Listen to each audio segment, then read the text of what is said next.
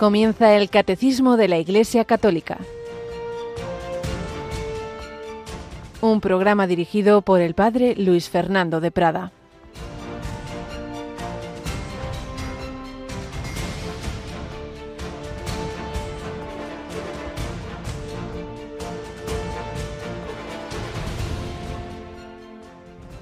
Si alguno quiere venir en pos de mí, que se niegue a sí mismo, tome su cruz cada día y me siga. Alabado San Jesús, María y José, muy buenos días en este jueves después del miércoles de ceniza.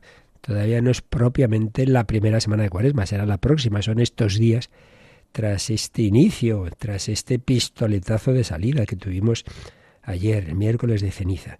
Y hoy ya nos deja claro Jesús que la vida cristiana es seguirle, seguirle, pero sin obligar, a mí me llaman siempre la atención los muchos condicionales que pone Jesús en sus invitaciones. No dice todo el mundo a seguirme, sino si alguno, si alguno quiere venir en pos de mí, si quieres ser perfecto, si buscas la vida.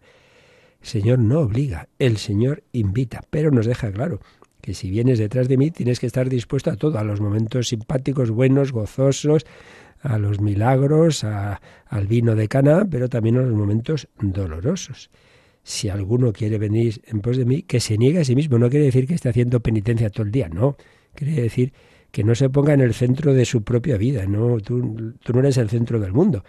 Ese lema que se ha puesto en algunas camisetas por ahí, relájate, Dios existe y no eres tú, y no eres tú. No pretendas controlar todo, déjate, estamos en manos de Dios que se niegue a sí mismo, tome su cruz cada día. Cada día, pues eso que no te gusta de ti, de tu familia, de tu marido, de tu mujer, de, tus padres, de, del trabajo, de, de, tu cuerpo, de, en fin, todas las dificultades cada día, cada día. Y me siga. Y esto es lo principal, seguir a Cristo. El cristianismo no es un moralismo, no es eh, no caer, no es no tener defectos, es seguir con Cristo, es ir con Él. Y claro, yendo con él se nos va pegando, se va produciendo con ese seguimiento la imitación, la imitación de Cristo, famosísimo libro atribuido a Tomás de Kempis, que a tantos santos tanto bien le ha hecho. San Ignacio de Loyola no se separaba de su Gersoncito, como lo llamaba, porque en aquella época se atribuía a Gersón. Santa Teresita se sabía de memoria capítulos enteros y así muchos santos. Vale la pena redescubrir este libro y vale la pena también leer a San Claudio de la Colombier. Hoy, hoy es esta memoria de este director espiritual de Santa Margarita María de Alacoque, santo jesuita francés, al que sobre todo debemos la insistencia en la confianza. Si a Santa Margarita María el corazón de Jesús le reveló ese amor eh, que pide reparación, su director espiritual pues va a transmitirnos sobre todo eso que está en la jaculatoria típica del corazón de Jesús, sagrado corazón de Jesús, en vos confío o en ti confío, porque creo en tu amor para conmigo. La confianza, la confianza, aunque cayera mil veces, tú no dejes de confiar. Y os recomiendo muchísimo el famoso acto de confianza de San Claudio, podéis buscarlo en internet. Es una maravilla, nosotros también lo tenemos grabado en oración, el acto de confianza aunque cayeran todos los pecados del mundo, no voy a perder lo más importante de todo, que es la esperanza en tu misericordia, a confiar. Pues vamos, seguimos caminando, ¿eh? acabamos de empezar la cuaresma y también con Radio María, pues vamos teniendo ayudas en este camino y aquí nos lo va a contar un poquito Rocío García. Buenos días, Rocío. Muy buenos días, padre. Bueno, pues cuéntanos las cosas especiales que hay hoy, mañana, eh, el, sábado. El, sábado, el lunes, cuenta, cuenta. Bueno, pues empezamos por esta tarde, que a las seis, las cinco en Canarias, tenemos una cita con los más pequeños de la casa, una cita de oración porque vamos a unirnos en el rezo del Santo Rosario. Es el Rosario con niños. Muy bien. Seguimos con mañana a la misma hora, viernes viernes, el primer viernes después de ceniza. Nos unimos en el rezo, no sé si se dice rezo del Vía Crucis. Sí. Pues vamos a rezar juntos el Vía Crucis con nuestros voluntarios de Castellón. Es una cita que vamos a mantener a lo largo de toda la cuaresma, los viernes a las seis de la tarde.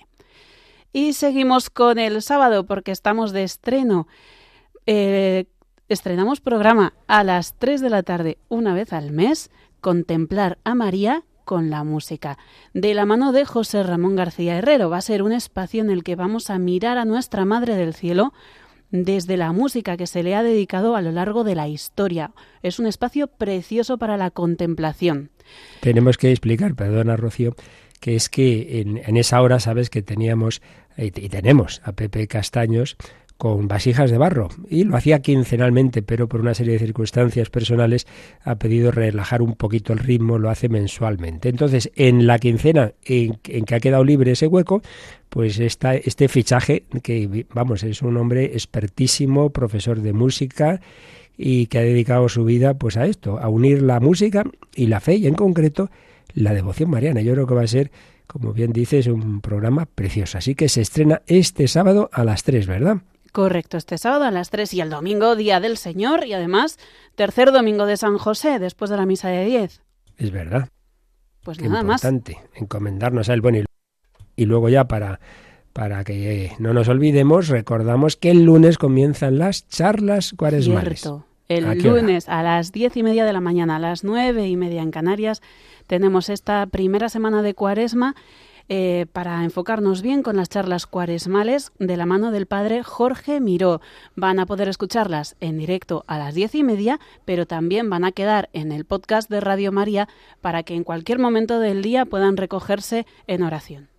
Cada vez son más los que usan ese podcast. Por ejemplo, anoche oíamos ese testimonio de este joven que he visto, he visto personas, compañeros suyos en Salamanca, me refiero a este joven eh, con un cáncer que antes de morir, pues le dieron la, dispensa para hacer la profesión in articulo mortis en la orden carmelitana. Y en Fátima, que como se contaba, he estado estos días con 2.300 personas, pues había un, joven carmelita italiano de su comunidad impresionado de, de cómo este, este chico pues le, le transmitía la fe en la vida eterna, afrontar la muerte sin miedo, me voy con el Señor, qué maravilla. Pues anoche, anoche hablábamos de él en el hombre de Dios y oíamos el testimonio que dejó grabado. Y ya lo podéis, ya lo podéis también recuperar en ese podcast. Cada vez más personas usan así, pues tantos programas, tantos testimonios que tenemos. Bueno, pues no os podréis eh, quejar de que no tenemos ayudas en esta radio.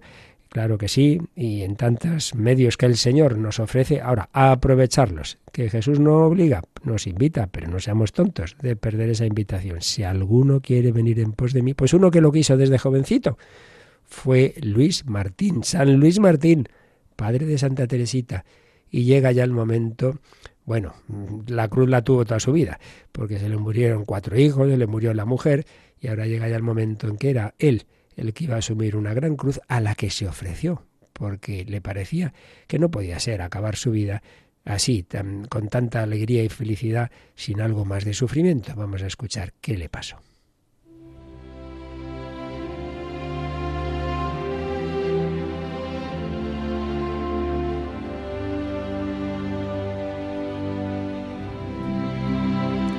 Historia de una familia, una escuela de santidad basados en esta obra del padre Esteban José Piat, vamos recorriendo los principales momentos de la familia de Santa Teresita. Ella es la más conocida, la más famosa, pero no nos olvidamos de que sus padres han sido canonizados en la misma celebración que su hermana Leonia está también su proceso avanzado y que realmente se podría canonizar a toda la familia. Pero vamos a fijarnos un poquito en cómo fue la fase final de la vida del padre, de este verdadero santo patriarca. Nos habíamos quedado en que tras un primer ataque cerebral se había recuperado y pudo disfrutar muchísimo con toda la familia de la toma de hábito de Teresita. Sí, pudo vivir esa celebración, pudo estar con su hija en el locutorio, la contempló ensimismado con su hábito carmelitano, no en vano le habían puesto ese nombre de Teresa por devoción a Santa Teresa de Jesús. Pues fíjate, una fiel seguidora de Teresa de Jesús en ese Carmelo de Lisieux. Pues fue un día muy bonito ese, esa toma de hábito de Teresita. Bien, pero eso duró un poquito, duró poquito. Una grave recaída, pues vino y el señor Martín pues tuvo un ataque de nuevo, una, congestión cerebral, decían así como un término genérico, que le privó de la memoria y excitó en él como un deseo de huida. Y entonces se quería ir de casa. Sabéis que a veces habrá pasado algún oyente, personas mayores que pierden la cabeza de repente se van y dicen yo quiero ir a mi casa, pero si esta es tu casa. Pues sí, es realmente una cruz grande cuando la cabeza falla de esta manera, ¿verdad? Entonces se dan cuenta su cuñado, que, que como sabemos era médico, dice, no, esto no puede ser, esto es un peligro, este hombre no puede estar aquí en casa porque desaparece otra vez, ya lo había hecho una vez, y entonces dicen, no, pues, pues tenemos, tenemos que hacer algo, le tenemos que llevar a un sanatorio, un sanatorio que había muy bueno, ¿eh? que para la época era de, lo mejor, em, lo que hoy, pues de alguna manera diríamos un hospital psiquiátrico, bueno, había un poco de todo, el Sanatorio del Buen Salvador en Caen. Había 1.700 personas, contando con la comunidad de religiosas, pero había distintas salas para distintas enfermedades, una escuela de sordomudos, pero también el cuidado de enfermedades mentales. Y allí le llevan, y podemos imaginar el desgarro, el desgarro padecido por el padre y por sus hijas al decir el último adiós a esa casa donde, que era, era alquilada, donde habían vivido pues tantas cosas, los Buissonets.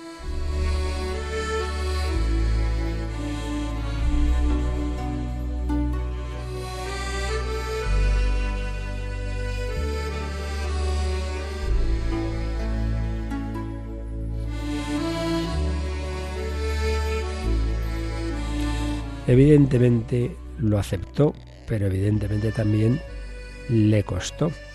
Cuando llegó a este sanatorio, una de las religiosas le dijo que allí haría mucho bien. Había personas allí incrédulas y usted puede hacer mucho con ellos. Y respondió, sí, es verdad, aunque más quisiera ser apóstol en otras partes que aquí. En fin, esta es la voluntad de Dios. Creo que esto acontece para humillar mi orgullo.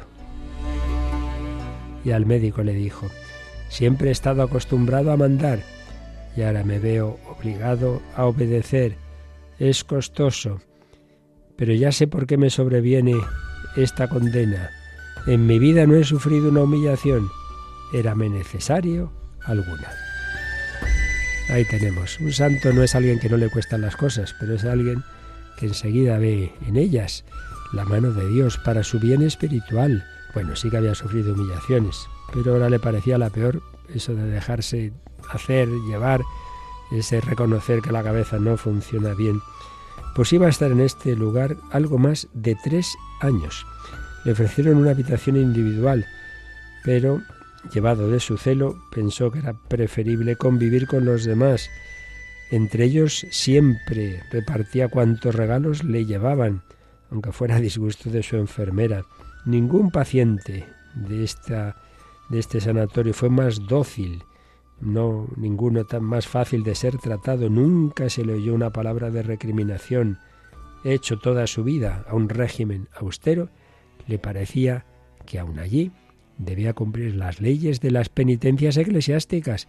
No me si ya no hace falta, no tiene que hacer este ayuno, el otro. No, no, no, no, no. Yo lo sigo haciendo.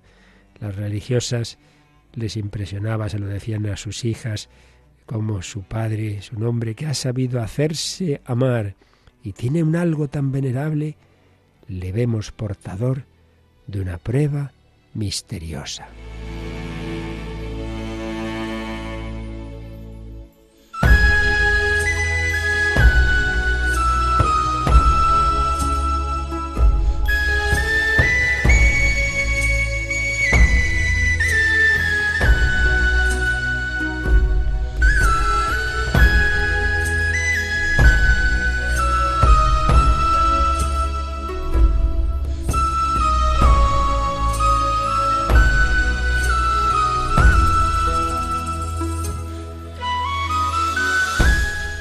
Podemos imaginar, era el más asido visitante de la capilla, la Santa Misa, la comunión, y en una ocasión en que sus hijas le invitaban a unirse a una oración que estaban haciendo a San José, implorando su curación, les dijo, no, no, no, no hay que pedir eso, sino únicamente la voluntad de Dios. Pues ahí le tenemos al señor Martín, ese pater familias, ahora como un enfermo mental, ahora como uno más de esos 1700 pacientes, con humildad, con obediencia. Sepamos, sepamos aceptar nuestras limitaciones, sepamos aceptar el paso de los años y tengamos esa humildad y esa caridad cuando estamos llamados a cuidar, a atender, a visitar a las personas mayores y especialmente, claro, empezando por nuestros familiares, padres, abuelos, tíos, a los que tanto debemos. Así se lo pedimos al Señor por intercesión de este santo matrimonio que se supo santificar en la vida familiar.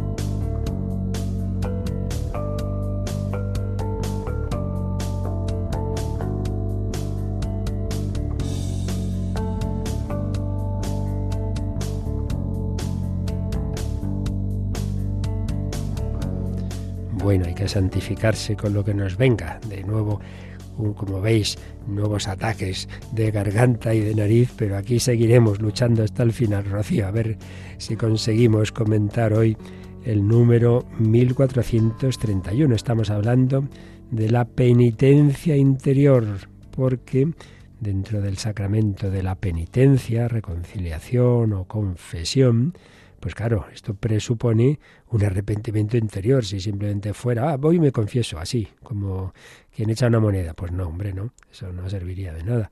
Esa confesión exterior debe confesar el, deseo interior de, cambio, de, ante todo de dolor, de arrepentimiento, y por eso estamos en este cuarto apartado de la exposición que el catecismo hace del sacramento de la penitencia o reconciliación, este cuarto apartado se titula así, La penitencia interior. Ahí ya leíamos el primer número, el 1430, que nos recordaba que ya esto ya estaba en el Antiguo Testamento, como los profetas ya le decían al pueblo de Israel, bueno, bueno, mucho rasgarse las vestiduras, muchos ritos, si no hay conversión interior, esto no sirve de nada, ¿eh?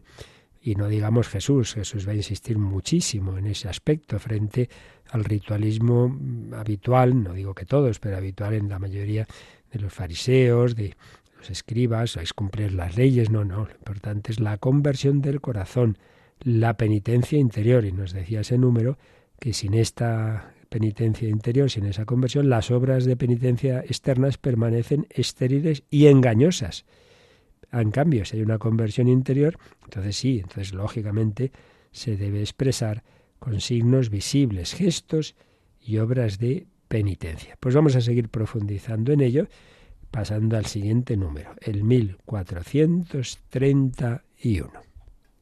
La penitencia interior es una reorientación radical de toda la vida, un retorno, una conversión a Dios con todo nuestro corazón, una ruptura con el pecado, una aversión del mal con repugnancia hacia las malas acciones que hemos cometido. Al mismo tiempo comprende el deseo y la resolución de cambiar de vida con la esperanza de la misericordia divina y la confianza en la ayuda de su gracia. Esta conversión del corazón va acompañada del dolor y tristeza saludables que los padres llamaron aflicción del espíritu, arrepentimiento del corazón. Y cita ahí eh, al concilio de Trento y el catecismo romano que se compuso después de ese catecismo, así como este nuestro catecismo que estamos comentando, pues es como el catecismo del Vaticano II, compuesto por, o aprobado, mejor dicho, por San Juan Pablo II, pues también hubo el catecismo del concilio de Trento. Pues bien, este número 1431 la verdad es que es una joyita eh, que vamos a irlo releyendo porque nos da unas claves muy importantes. Lo primero que nos dice es que la penitencia interior es una reorientación radical de toda la vida, un retorno, una conversión a Dios con todo nuestro corazón. Bien, ¿qué quiere esto decir? Que no estamos hablando de, oye, pues voy a hacer una lista de defectos y voy a ver si soy más tal, más cual, menos esto, menos lo otro, como si simplemente fuera a hacerse aquí uno don perfecto, pues programas de mejora de las personas, de autoayuda, de no sé qué, eh, va ahí un señor y da una charla en una empresa, de cosas buenas, que hombre, está muy bien intentar mejorar, no faltaría más, ¿no? Pues cómo hay que decir las cosas, cómo hay que trabajar, todo eso está muy bien. Pero la conversión cristiana no es eso, no es simplemente mejorar en cositas. No, es que toda tu vida esté orientada hacia Cristo, al seguimiento de Cristo. Tú antes a qué ibas, a lo tuyo, tus ídolos eran el, dinero, el placer, eh, tal hobby, tal no sé qué, lo más importante, yo vivo para el deporte, yo vivo para la caza, yo vivo para no sé qué, yo vivo, bueno, pues, pues ese es tu ídolo, que no digo que sean cosas en sí mismas malas, digo que lo que no puedes es orientar tu vida en torno a eso ni siquiera a lo más bonito. No, para mi vida y mi familia, bueno, bendito sea Dios, pero por encima de la familia todavía hay algo más, hay alguien más, mejor dicho, que es Dios.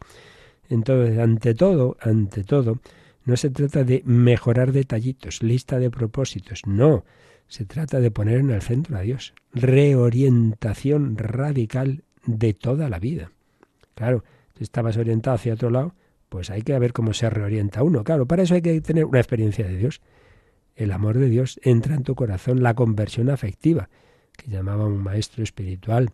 Es decir, que no con la cabeza, sí, sí, ya lo sé, lo más importante, el amor de Dios, amarás a Dios sobre todas las cosas, sí, sí, pero eso se queda en la cabeza, al final es teoría. Lo que realmente ponemos en el, como el valor supremo es lo que toca nuestro corazón. Entonces, si Dios no toca tu corazón, si no te has dejado enamorar por Él, entonces ponte a tiro, que Él quiere, que Él quiere ponte a tiro con cosas pequeñitas, como es la oración diaria, como es la comunión diaria frecuente, como es la confesión frecuente, o con cosas grandes, un retiro, de estas experiencias que hay muchas ahora hoy día, unos ejercicios espirituales, en fin, distintas formas, una peregrinación en un santuario donde pues entras a fondo en, en la vida de adoración. Eso ya, pues hay muchos caminos, ¿no? Vida en el espíritu, eso, lo que el Señor ponga en su providencia en tu camino. Pero lo que está claro es que hace falta esa experiencia de Dios, sentir, entendamos sentir no en el sentido emotivista, emociones superficiales, ¿eh? pero sí en el sentido de que el cristianismo no es un mero intelectualismo, creer con la cabeza, sino que necesitamos que, que Dios esté en el centro de nuestro corazón. Reorientación radical de toda la vida. Y claro, eso puede significar, si ibas por otro camino, un retorno, volver a casa, una conversión a Dios con todo nuestro corazón. Y entonces ya sigue la frase diciendo que eso implica una mirada hacia el pasado y otra hacia el futuro, porque dice, una ruptura con el pecado. Hombre, claro, si yo por mi ídolo. Mi ídolo era el placer. Entonces cada semana me liaba con una persona, pues hijo, eso se ha terminado. Tienes que cortar esas ocasiones, tienes que evitar meterte en esos líos. No, mi ídolo el juego. Entonces, pues tendremos que ver qué hacer. Incluso si hace falta pues una terapia psicológica. Hay que poner lo que sea, los medios que sean, una ruptura con el pecado. Que no se va a quitar así como así, salvo casos milagrosos, que los hay, ¿eh? Yo los he visto chico que, era adicto al alcohol y tuvo una conversión profunda y en una confesión desapareció esa adicción. Pero eso es milagroso, lo normal es un trabajo de un día a día, ¿verdad? Incluso pues a veces eso, asistiendo a grupos alcohólicos anónimos o lo que sea. Ruptura con el pecado. Aversión del mal, claro, ¿sabéis lo que pasa? Muchas veces uno dice, sí, sí, esto está mal, me arrepiento. Pero en el fondo, en el fondo, nos gustaría seguir haciendo eso. Entonces no acabas de, de estás ahí entre dos aguas, quiero y no quiero, quiero y no quiero. Y lo que le pasaba a San Agustín, que ya realmente ya veía que el cristianismo era la verdad, que tenía que convertirse, y sentía que los vicios le decían, ¿nos dejas? ¿Nos dejas? Hombre, espera un poquito, espera un poquito, mañana, mañana, mañana, hasta que un día, pues, el Señor ya entró del todo en su corazón y se dejó conquistar. Que llevaba, entre otras cosas, como 15 o 17 años, no me acuerdo bien, con una chica desde jovencito. ahora dejar esto, fin, esto, eso cuesta, claro. Quien dice eso, pues para otros será, como digo, el dinero, el alcohol, la droga, que no puede ser. Eso sí, pues necesitas ayuda, pide ayuda al Señor, a la dirección espiritual, a grupos de personas que te van a ayudar. Hay que cortar las ocasiones de pecado, una ruptura con el pecado, una aversión del mal, que te dé asco, porque si en el fondo acaricias esas esos aspectos del pecado, pues en el fondo vas a seguir ahí. En cuanto tengas un bajón, esto es típico, ¿eh? cuando uno ya algo tiene costumbre, lana, ya está, ya hace mucho que no me pasa. Y un día tienes el bajón, ya hemos vuelto otra vez. Vuelves a caer, vuelve la burra a su, a su establo, así somos. Así que aversión del mal, repugnancia hacia las malas acciones, por eso hay que pedir al Señor.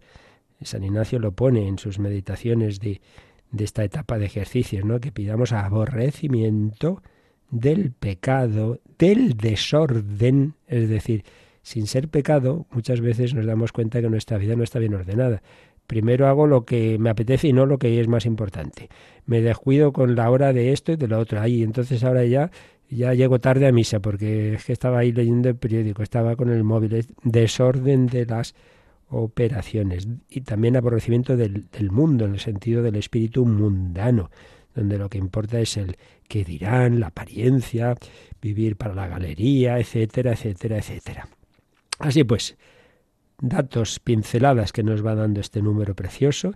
Uno, es toda una vida, que lo importante no es el detallito de mi defecto, sino que toda mi vida esté reorientada hacia Dios. Dos, para eso hace falta que el Señor conquiste nuestro corazón, Déjate tocar por Dios, búscale en la oración, en retiros, etcétera. Tres, mira qué, qué es lo que te separa de Él y pon los medios, evita las ocasiones, déjate ayudar. Pero sigue diciendo que ahora ya hacia el futuro, hemos hablado hacia el pasado y hacia el futuro, ¿qué nos dice? Si quieres releer otra vez donde dice al mismo tiempo comprende el deseo, etcétera. Al mismo tiempo comprende el deseo y la resolución de cambiar de vida con la esperanza de la misericordia divina y la confianza en la ayuda de su gracia. Esta conversión del corazón va acompañada del dolor y tristeza saludables que los padres llamaron aflicción del espíritu, arrepentimiento del corazón. Así pues, si hemos hablado del pasado, ahora nos ha añadido algo hacia el futuro. ¿Cuál? El deseo y la resolución de cambiar de vida. Pero aquí se añade un matiz súper importante, la esperanza de la misericordia divina y la confianza en la ayuda de su gracia. Pues lo vamos a meditar enseguida, pero primero oímos esta canción.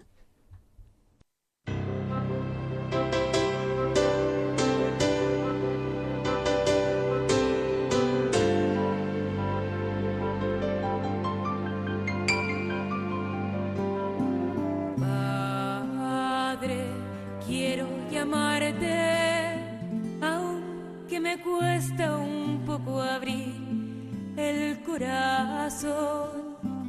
Busco tu rostro entre tu creación. Pienso en lo grande, cuán hermoso debe ser tu amor. Hijo, quiero llamarte, cuánta alegría al abrirte el corazón. Mi casa es grande, todo lo mío es para ti. Hijo querido, predilecto en mi creación. Padre lleno de misericordia, Padre creador, en Cristo Salvador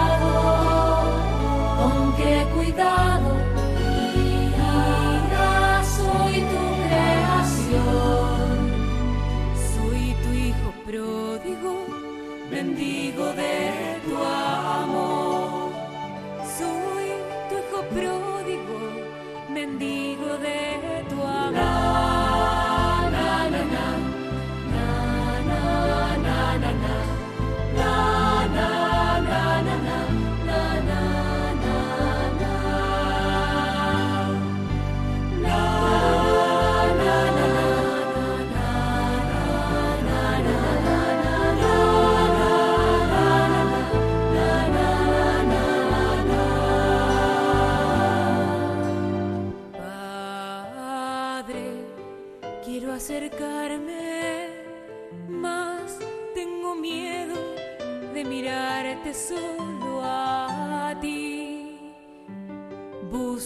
rostro aquí en mi corazón. Más tantas faltas obscurecen mi oración. Hijo, quiero abrazarte, no tengas miedo de mirarme solo a mí. Yo soy tu padre desde el principio y hasta el fin. Puedes lavarte en las fuentes de mi gran amor. Padre lleno de misericordia, Padre creador en Cristo Salvador. Espíritu Con qué cuidado guía,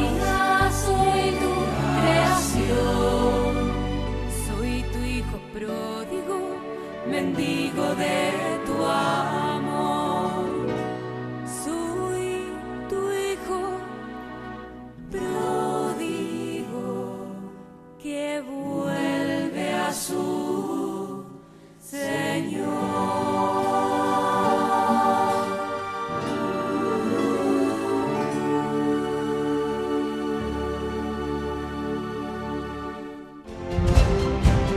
Conoce la doctrina católica. Escucha el catecismo de 8 a 9 de la mañana, de 7 a 8 en Canarias. Y los sábados a la misma hora profundizamos en los temas tratados en el programa En torno al catecismo. Bueno, pues os decía cómo esa mirada al futuro, dice deseo y resolución de cambiar de vida, dice con la esperanza de la misericordia divina y la confianza en la ayuda de su gracia. La confianza, esa clave tan importante en santos como San Claudio de la Colombier, Santa Teresita del Niño Jesús, la Beata Madre Esperanza de Jesús, etcétera, etcétera, etcétera. Bueno, en realidad en todos. Porque mirad, esto es muy importante. Yo ayer lo pensaba y lo meditaba y lo decía también en la homilía de la, de la misa que celebre, que para que el carro de la vida espiritual vaya bien, y en concreto de cara a la conversión de la que estamos hablando, hace falta que tenga dos ruedas equilibradas. Dos ruedas ese carro. ¿Cuáles son las ruedas? La humildad y la confianza. La humildad, porque si uno se cree ya perfecto, maravilloso, pues claro, ¿de qué me tengo yo que arrepentir y convertir? ¿Y yo de qué me voy a confesar? Es mal asunto cuando uno dice esas cosas, porque señal de que pone un listón bajísimo, entonces claro, le parece que algo no hace, no mata ni roba, como se suele decir y tal, ya se cree muy bueno. Pues no, hijo mío, el Evangelio muchísimo más. La humildad, la humildad. Si alguien no ve en él cosas a corregir, es que tiene que acercarse mucho a la luz de Dios y entonces ya verá, ya verá el polvo que hay ahí, la suciedad que hay. Bueno, la humildad. Pero la otra rueda es la confianza. Porque si hay personas que no se convierten porque no reconocen sus pecados, otras les pasa al revés, que sí que los reconocen pero piensan que no tienen remedio. Yo ya como voy a cambiar de vida, yo ya estoy muy perdido, ya a buenas horas, no, no puede ser, yo soy un desastre, otros serán muy místicos, pero yo nada de nada. Oh, oh, oh, ¿qué es eso? Confianza. Dios llama a todos, a todos, a la conversión, a la santidad, a la santidad. Pero bueno, con lo que he hecho yo, pues anda, que hizo también San Agustín, San Ignacio, etcétera, etcétera todos llamados a la santidad. Por eso, la esperanza de la misericordia divina y la confianza en la ayuda de su gracia, que no es esto no lo podemos hacer por nuestras fuerzas, que Dios no pide imposibles. El propio San Agustín decía, Dios nos dice, nos dice que haz lo que puedas, pide lo que no puedes, y el Señor hará para que puedas. Haz lo que está en tu mano, que es poquito, pide al Señor, Señor, yo esto ya no, ya más no doy de sí. Bueno, pide su gracia. Y verás como con esa gracia se van dando pasitos, poco a poco. O lo que decía Santa Teresita. niño pequeñito ve a su papá o su mamá arriba de la escalera, venga, sube, intenta subir, intenta, intenta, y se cae, y se cae, sí, pero al final el padre o la madre ven que lo intenta y entonces bajan y le cogen en brazos. Bueno, vamos a leer, Rocío, el 1451, que es uno de los marginales que nos aconseja el catecismo. Entre los actos del penitente, la contrición aparece en primer lugar. es un dolor del alma y una detestación del pecado cometido con la resolución de no volver a pecar. Bien, este es un número que está un poquito más adelante, pero como aquí se nos ha hablado del dolor de los pecados, por eso nos dice, bueno, ya explicaremos esto de la contrición. Entonces ya nos lo, nos lo anticipa este número, ¿no? Dice que es ante todo, claro, es lo más importante para una buena confesión, ¿no? Ya digo, si uno lo hace fríamente y si le da todo igual, pues, pues no, no sirve. Tiene que ser contrición, dolor del alma, detestación del pecado cometido con la resolución de no volver a pecar, ¿veis? Yo lo voy a intentar. Yo quiero dejar el pasado. Yo lo voy a intentar aunque caiga mil veces. Y aquí ya lo hemos dicho en otras ocasiones, pero lo vuelvo a repetir, lo vuelvo a repetir, porque esto mucha gente la lía. Dice, es que ¿para qué me voy a confesar si siempre me sigo cayendo? Vamos a ver, vamos a ver. ¿Tú lo intentas? Sí. Pues si lo intentas, aunque sean 70 veces 7 que caigas, Dios ve tu deseo, ya llegará ese momento en que esto se vaya superando y si a lo mejor Dios te lo deja hasta el final, será para que seas humilde, pero tienes propósito porque lo estás intentando. Ahora, claro, si uno ya dice, no, no, yo es que para qué intentarlo. Yo es que soy así, hombre, entonces no hay propósito. Pero si tú lo intentas, aunque recaigas, no significa que no tengas propósito. ¿De acuerdo? Dolor del pasado, propósito de cara al futuro. Puesto muchas veces este ejemplo tonto, si queréis, pero creo que es muy gráfico. Un niño se confiesa, por ejemplo, y dice, me arrepiento que me he peleado siete veces con mi hermanito voy a intentar no volverme a pelear, pero seguro que lo vuelvo a caer. ¿Pero vas a intentarlo? Sí, sí. Bueno, pues muy bien, tiene propósito. Pero si ese mismo niño viene y dice, bueno, me arrepiento que he robado tres veces en una tienda, bueno, con la de mañana serán cuatro, hombre, pues evidentemente ese no tiene propósito, porque ya está planeando el siguiente robo. Eso es otra cosa, ¿veis? Bueno, ¿qué más nos dice el catecismo en este número? Nos dice a propósito del último que has leído, del dolor y tristeza, de la aflicción del espíritu, del arrepentimiento del corazón, nos dice que vayamos a un número que vimos hace años ya, el 368, que nos habla de qué se entiende en la Biblia, en la espiritualidad por la palabra corazón, porque si nos habla de arrepentimiento del corazón, vamos a ver qué dice el 368. La tradición espiritual de la Iglesia también presenta el corazón en su sentido bíblico de lo más profundo del ser, en sus corazones donde la persona se decide o no por Dios. Lo más profundo del ser, donde la persona se decide por Dios o al revés. Esto es muy importante, o sea, no se trata cuando decimos corazón en términos bíblicos no es en los tiempos en el sentido de los tiempos actuales sentimentales o las revistas del corazón, no, no, de ninguna manera no es eso, sino que en el fondo cada uno de nosotros, pues ahí en, lo, en el fondo del alma tu corazón hacia dónde está orientado. ¿Está, ¿Quieres de verdad tener a Dios en tu vida? ¿Lo tienes en el centro o pasas de él? Esa es, esa es la clave. Por eso os decía al principio de este número, se nos insiste en que más allá de los detalles, más allá de esto, de lo otro, de que yo tenga que mejorar, lo principal es que realmente mi corazón busca a Dios. Tu rostro buscaré, Señor. No me escondas tu rostro. Busco al Señor. Eso es lo principal, que luego caes, que luego te pasa esto, lo otro. Bueno, esto es un camino de toda la vida, no hay que desanimarse, no hay que tirar la toalla. Y también he repetido muchas veces, pero lo vuelvo a hacer, porque las cosas importantes hay que repetirlas mucho hasta que se nos queden bien grabaditas, y no te digo hasta que las cumplamos, todavía cuesta más, claro. Un gran principio de vida espiritual que decía un gran maestro espiritual también, el padre jesuita, padre Luis María Mendizábal, decía, que en estas cosas en que caemos y recaemos apliquemos esta, este principio, ni hacer la paz con las faltas, ni perder la paz por ellas.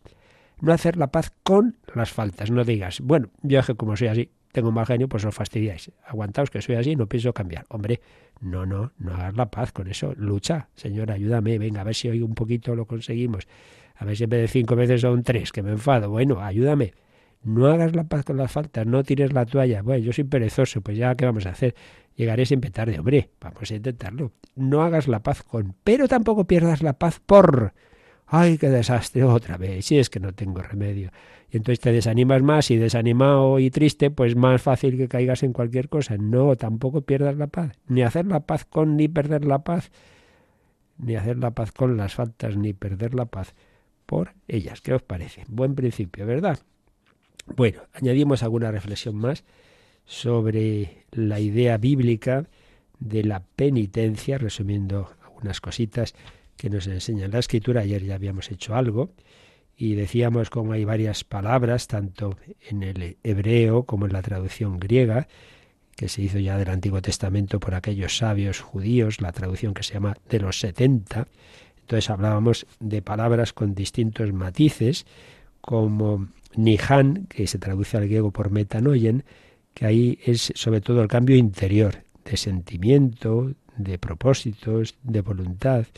Y luego, en cambio, suf, epistrefein en griego, sería, es más bien cambio práctico de conducta y de comportamiento.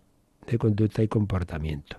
Pero ambos términos, muchas veces la famosa traducción latina que hizo San Jerónimo, los traduce por una única palabra, penitere, arrepentirse. O agere penitencia, es decir, hacer penitencia. Es decir, como que esa palabra latina globaría los matices de las anteriores, sea en hebreo, sea en griego, que eran por un lado lo interior más de, de sentimiento, de propósitos y lo exterior. Y esto tiene su importancia, ¿eh?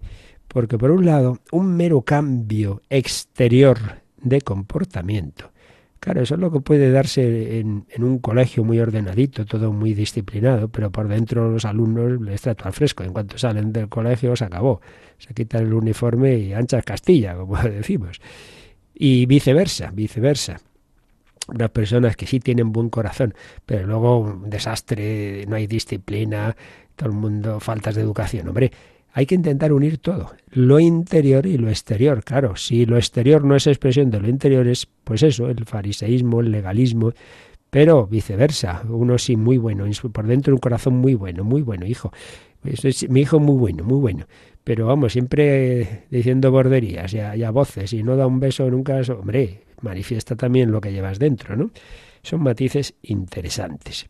También, también podemos mm, recoger eh, de, esa historia bíblica, digámoslo así, eh, una serie de, de ideas sobre el perdón. Aparece en la Sagrada Escritura que Dios es el único que tiene poder sobre el pecado, el único que puede restablecer, restablecer esos lazos que el pecador ha roto, que el pecador ha roto. Y por eso, cuando Jesús dice tus pecados quedan perdonados, se, se, escandalizan los que estaban allí. No solo Dios puede perdonar, pues eso, por eso yo que levanto al paralítico, pues soy también el que puede levantar el alma, que realmente es lo más importante. Eh, aparece ya en el Antiguo Testamento que Dios es un Dios de ternura y de misericordia, lento a la cólera, rico en gracia y en fidelidad.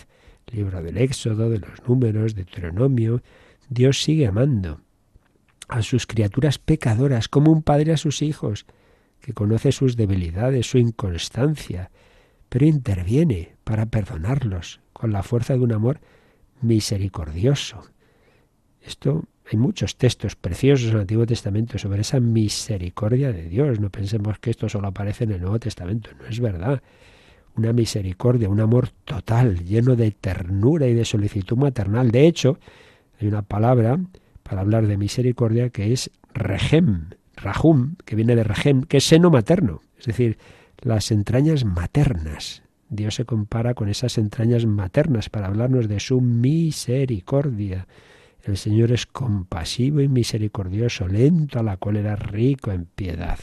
Pero perdonar no consiste en que Dios simule ignorar el mal, no. Perdonar es darse, dar de nuevo el don, perdón, para que tú vayas superando ese mal. No es que Dios mira a otro lado y haz lo que te dé la gana. No, no. Eso no es Dios Padre, eso es Dios abuelete. Eso no se trata de eso. Así pues, una llamada a la conversión apoyados en la confianza en la misericordia de Dios. Acordaos, las dos ruedas, humildad, soy pecador, y confianza. Dios no deja de quererme ni de darme su gracia para que yo vaya caminando. Caigo, bueno, no pierdas la paz, por tus faltas, pero tampoco hagas la paz con ellas. Y recordemos también que los profetas iban a insistir en la espiritualización de las ideas que había sobre el pecado, la penitencia y el perdón, que no se quede la cosa en algo exterior, sino en el corazón, cambio de corazón, que mi corazón sea del Señor y que mi corazón sea bueno con los demás. Y esto, claro, iba a llegar al colmo, al culmen en, en el Nuevo Testamento, cuando Jesús dice, se os dijo, no matarás, pero yo os digo, el que hable mal, el que piense mal, etcétera, etcétera. Se os dijo, no adulterarás, sí, pero ya también puede haber una mirada adúltera. Es decir, las cosas empiezan en el corazón, empiezan, pero deben también manifestarse hacia afuera. Bueno, pues seguiremos hablando de, de este tema tan importante y tan práctico para nuestra vida, porque todos somos pecadores, seamos humildes, pero confiemos en que Dios no solo perdona, sino que rehace nuestra vida. Déjate, déjate hacerlo. Déjate coger en brazos como una oveja perdida. Y tenemos un momentito para vuestras consultas.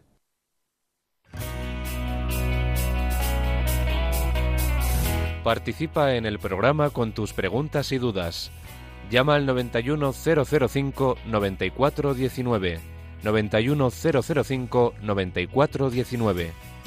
91005 9419 Puedes escribir un mail a catecismo o escribirnos un mensaje al teléfono de WhatsApp 668 594 383 668 594 383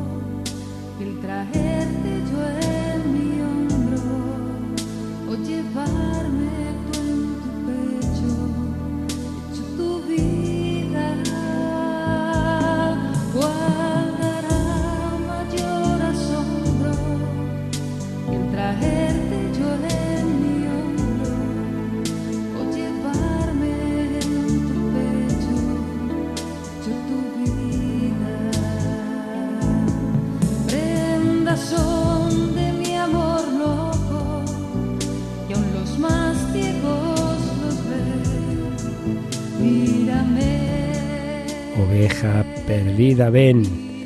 El buen pastor te quiere coger en brazos. Confía en su gracia, confía en su misericordia.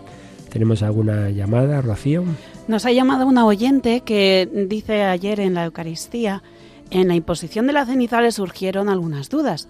Dice que presentaron el agua y la ceniza dos seglares, que luego el sacerdote mezcló agua y ceniza para imponerla y que un seglar le impuso la ceniza al sacerdote. Quiere saber si estos tres pasos son correctos. Bueno, lo del agua y la ceniza entiendo que sería, claro, el agua bendita, ¿no? Que si en la bendición de la ceniza hay una oración y luego la imposición del agua bendita. Al no ser tema propiamente de un sacramento como tal, sino un sacramental, fíjate, si se puede, si un seglar puede, puede redistribuir la comunión, bien sea de una manera más habitual, porque está instituido como acólito, ya se sabe que siempre como ministro extraordinario, o bien de una manera más puntual, pues hombre, imponer la ceniza también se puede, también se puede decir. Principio así de primeras, ¿eh? me pilla un poco de sorpresa, nunca me había hecho esta pregunta, pero así de primeras no veo que en ello haya algo que, que esté mal. Mm, se supone que, bueno, habría mucha gente o lo que fuera, y, y entonces dice, bueno, sacerdote, pues que me ayuden seglares. En principio, pues creo que, que se puede. Eh, pero, en fin, tampoco claro, debería conocer la cosa más de cerca. Bueno, si no, pues, pues siempre cabe preguntar al propio sacerdote, siempre humildemente, no como aquí vengo yo a enseñarle cosas, ¿verdad? Bueno, luego después nos había quedado, se me había pasado, que hubo una respuesta hace tiempo, una pregunta, perdón, que respondí en parte. Respondía a la parte de que preguntaba quién es el sacerdote en Radio María que explica, que ha explicado las fiestas judías y tal, como el Yom Kippur y es padre Voltaccio, en el programa eh, a las fuentes de la fe en Tierra Santa. Pero me quedo por responder otra parte, que dice esa frase de San Pablo de suplir lo que falta a la pasión de Cristo. Y dice, ¿cómo se entiende esto? Vamos a ver. Evidentemente a la pasión de Cristo como tal no le falta nada en sí misma, pero ¿qué le falta? Pues lo mismo que a todo lo demás, que la apliquemos a nuestra vida. Entonces, ¿faltó algo a la predicación de Cristo? No, pero esa predicación nosotros tenemos que hacerla presente en el siglo XXI, sus palabras, ¿Faltó algo a la oración de Cristo? No, pero nosotros tenemos que orar ahora, haciendo presente la oración de Cristo. Pues también, a la pasión de Cristo, la pasión de Cristo en sí misma ya me dirás tú, más no pudo ser. Pero lo que nos pide el Señor es que colaboremos, no solo con nuestro apostolado, con nuestras acciones, con nuestras oraciones, sino también uniendo nuestros sufrimientos a la pasión de Cristo. Por eso el enfermo, cualquier persona con cualquier cruz que ofrezca esa situación que se una a Cristo. Y eso colabora a la redención del mundo, a la redención del mundo. ¿De acuerdo? Y luego hay una pregunta, que esto siempre surge, ya lo sabía yo, que no se puede responder aquí, así como así. Dice, ¿cómo discernir qué pecados son graves o no? Leí alguna vez que incluso son graves si para uno los consideramos graves, aunque no lo fuera de sí. Bueno, bueno, bueno. Claro, es que esto, esto no podemos explicarlo ahora, ¿no? Porque eso es un tema que es para hablar con, el, con, con tu confesor, con un sacerdote, porque, hombre, a nivel de doctrina lo explicaremos cuando lleguemos a la moral, pero claro, ahora no podemos ir explicando cada mandamiento, lo que hay en él, ¿no? Eso, eso ya llegará en su momento. Pero a nivel personal, pues eso es una cosa que uno tiene que hablar con su confesor. Y ahí es donde ya se aplica esto que pregunta, ¿no? Dice, incluso son graves si para uno los consideramos graves. Bueno, yo lo que creo que quiere decir este oyente es lo siguiente. Si una persona, por ejemplo, vamos a un ejemplo muy sencillo, está convencido de que tal día, pongamos el pilar, es día de precepto, está convencido de que hay obligación grave de ir a misa y, y, no va porque no le da la gana. Hombre, pues evidentemente esa persona ha hecho un pecado. Pero si no es, si, no es día de precepto, él se ha equivocado, es verdad. O sea, en teoría no, no hay ahí ningún pecado. Pero en la práctica, como él en su interior eh, ha tomado una actitud de que, ah, sé que es pecado, pero me da igual, pues hombre, entonces Dios ve ese aspecto, digamos lo interior que hablábamos antes, ¿no? Pues eso puedo poner un ejemplo. Mm, pero, repito, aquí no, podemos ir viendo a cada caso, que, puede ser grave, que no, porque eso son muchas horas de explicación que se llegará cuando veamos la parte moral. Por tanto, entre tanto, pues esa es una pregunta más que para aquí, que solo podemos decir cosas generales, es para hablarlo, hablarlo con, con, sacerdote, con el, que el ideal es que todos tengamos un confesor más o menos que nos conozca, ojalá un confesor fijo, ojalá incluso en dirección espiritual. ¿De acuerdo? Bueno, seguiremos y perdonad, pero intenté hacer, eh, no dejar el catecismo hoy y aunque ha habido alguna interrupción, más o menos lo hemos conseguido, a pesar de estos catarros. Bueno, pues pedimos al Señor su bendición. La bendición de Dios Todopoderoso, Padre, Hijo y Espíritu Santo, descienda sobre vosotros. Alabado sea Jesucristo.